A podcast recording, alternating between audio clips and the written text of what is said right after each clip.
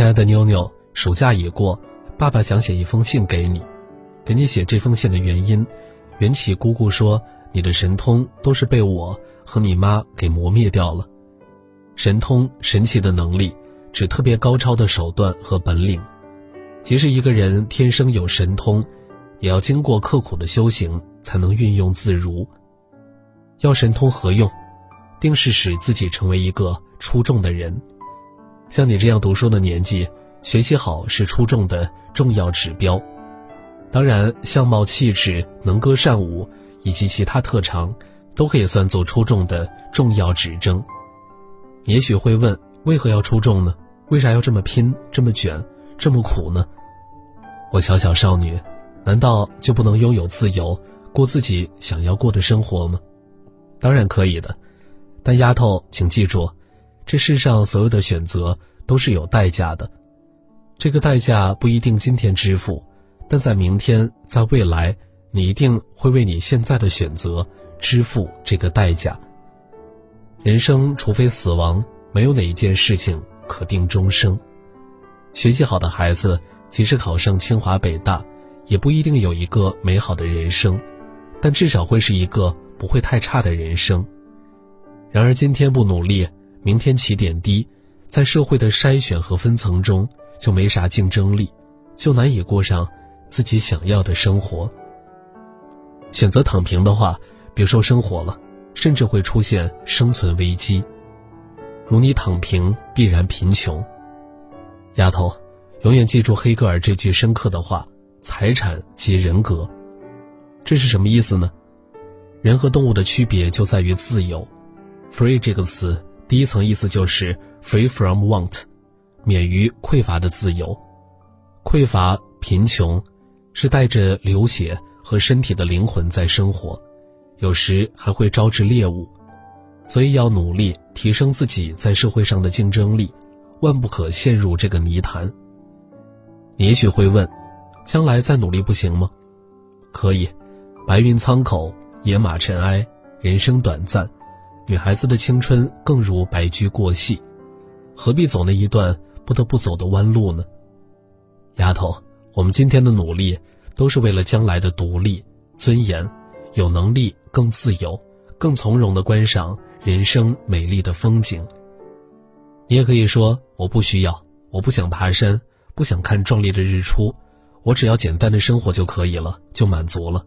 幸福是我的感受，我感觉幸福就是幸福了。爸爸这样回答你吧：你们学过的《论语》中的颜回，一箪食，一瓢饮，在陋巷，人不堪其扰，回也不改其乐。他是历史上第一个因为学习态度被记住的。历史只会记住第一个，后者还有谁呢？再者，在现代，如果爸爸这样，你愿意吗？躺平生活，古人早有讨论：日出而作，日落而息，地利与我何有哉？这是隐士的生活，在今天社会分工细化、高度竞争的现代社会，当一个隐士几乎没有可能。接下来，爸爸想从自己的人生经验出发，和你讨论以下问题，只是我的观点不一定正确，你姑且听听。我们究竟要什么样的人生，什么样的生活，活出怎样的自己？怎样才能活出自己想要的自己呢？一千个读者心中有一千个哈姆雷特，不同的人会有不同的答案，但有趣的生活、精彩的人生、内心幸福的人们，他们有没有共同点呢？我尽量抽象出来吧。人生最可怕的不是失败，不是悲伤，甚至不是痛苦，因为这些都是短暂的，很少会是生命的常态。生活中这些不好的事情一定会发生。只要不造成难以恢复的伤害，也是有正向作用的。有了坏，才能凸显好，才能赋予生命的意义感。既没有特别好的事情发生，也没有特别坏的事情发生，这是一种平静的中间状态，这是生活的常态。如同你日复一日上学放学，这是常态。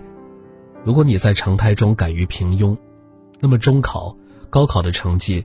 注定也是平庸的，不好不坏的中间生活状态，容易让人滑入一种无知觉的、无意识的放任自流，最后陷入平庸，自己都觉得自己泯然众人矣。这就是最可怕的，就是平庸。无聊，年复一年，没有心气，没有与众不同的斗志，最后心灵之泉干涸，灵魂之花枯萎，生活无生气，心灵无灵气，极端的情况就是行尸走肉。回到前面说的问题，有趣的生活，精彩的人生，内心丰富的人们，他们有没有共同点呢？上帝给了每个人独一无二的头脑和特质，别人再优秀、再完美，也没有人愿意湮灭自己成为别人。世界上没有人愿意成为一个没有特征的平均人，都想过上理想的生活，活出所愿的人生，拥有有趣的灵魂。那怎样才能打破平庸，活出最好的自己呢？有标准、有方法、有实现的路径吗？这个问题很大，我只能从我的认知角度来回答，不一定正确。我们这片土地上的大多数活在比较之中的，人人平等，没错，在法律意义和价值意义上，爸爸坚信人人平等。但这个现实的世界呢？所有人都能考出一样的分数吗？每个人都能同样聪明吗？每个人同样有钱吗？所有的具有同样的社会地位吗？你上次说过，爸爸很势利，瞧不起学习差的同学。现在我回答你这个疑问：只要相同事物出现，人们一定会不由自主地去比较，有比较就会有选择，有选择就一定有歧视，歧视无处不在，无刻不在，因为歧视和选择是一回事儿。差生因为考试成绩差而被称为差生，这也是他们的选择。考试的意义你知道吗？在爸爸看来，考试是对学生的自律能力、勤奋程度、专注度、理解力、记忆力、逻辑推理能力等一系列能力的全面考察，成绩只是上述能力的考察结果。不是爸爸歧视学习差的学生，是差生通过自己的表现，造成了自己。被歧视。我们生活在一个现实的世界，在这个世界中，我们常常拿成功、优秀这些词来评价一个人。在这个现实世界中，虽然我们都是平等的人，但人和人的生活质量却判若云泥。他人轻我，那么我身上必有他人可轻之处。贫穷这个问题比较复杂，不是说穷人不好，一般情况下。当一个人在物质上捉襟见肘的时候，有心情去追求美吗？去追求一种自己理想的生活吗？即使想，他缺乏物质条件，由于贫穷，就不得不向现实生活妥协。那问题来了，妥协的底线在哪儿呢？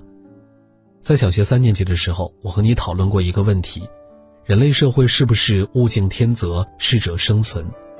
当时我们很有明确的结论。这是野蛮的丛林法则，不适用于人类社会，不适用和现实没有这种现象是两回事儿。你又会说，爸爸，世界上有人能做到没有任何差别的对待每一个人，没有任何歧视的绝对平等吗？有的，那是佛陀。所以，保持在竞争中胜出的斗志，取得好的结果，是打败平庸的重要标准。首先说一下最高级的打败平庸的方式。你看过电影《寻梦环游记》吧？人只有被遗忘了，才是真正的死亡。我们读的《红楼梦》，曹雪芹在某种意义上实现了永生。地球上一共累计出现了一千零六十亿的人口，只有那些今天依然被我们记起的人，他们灿若流星，却又了若晨星。这些人是真正的天选之子。以在人世间长期保持影响力的方式实现了永生，以最高级的方式实现了打败平庸。我们作为普通人要成为他们，除了天资努力，更需要时代的挑选。这里面有太多的机缘巧合了，单纯的靠个人意愿很难实现。但我们可以通过阅读他们的作品或生平传记，了解他们的事迹，学习他们最具智慧的方法。感受他们抒发的最感人情绪，了解他们最惊世骇俗的事情，学习他们的事迹，有利于加持我们远离平庸，摆脱低俗的渴望。我们普通人如何打败平庸呢？你可以是一个平凡的人，但不能成为一个平庸的人。形式和内容，这是一对我们常用的词。人多相貌身形是人的皮囊。一个女孩子长得漂亮，是形式，但没啥文化知识，甚至愚蠢，被人叫做花瓶。一个人见多识广，思维缜密，聪明有趣，这是精神层面，是一个人的内容。上面的只是简单的例子，生活要比这复杂的多。如果我们把生活的物质条件看成外在的形式，比如相貌、财富、社会地位这些外在的、有形或者有一定标准的东西是一个人的形式，那么性格、思辨、见识、幽默。这些无形的精神层面的东西，就是一个人的内容。内容决定形式，相貌不可选择，但气质可提升。财富要靠大时代和机遇，修养可以通过学习提升。有一个不停生长、追求真善美、不被现实绑架、装得下整个宇宙的灵魂，你就已经实现了打败平庸。一对这个世界保持好奇心。善于提出问题，甚至于提出问题之后的问题，善于提问、探究本源，你既会发现这世界的美好，也得知它的丑陋和不堪，这样会使你有一个与众不同的视野，用更加全面、包容的眼光看到世间的人和事。二、自律，人生是一场修行，先管理好自己，才能去影响他人，懂得舍与得的道理。要有长远的目标，放弃磨蹭，去读书，去锻炼。一段时间以后，你会发现你惊人的变化。三，做一个有原则的人，遵从自己的内心感受，小事情靠理智，大事情靠自己心灵。上次爸爸和你说你是一个现实主义者，我要告诉你，现实主义不是什么好词，它的孪生兄弟就是功利主义。四。追求一些无用的东西，这些无用的东西往往是涵养我们的灵魂、增加我们灵气的东西，比如音乐、绘画、诗歌、哲学。世界上只有思想、艺术和爱才是人类真正的奢侈品。最后，爸爸希望有仰望星空的渴望，永远热爱生活，有一个现实生活之上诗意气息的灵魂世界。永远爱你的爸爸。二零二二年九月。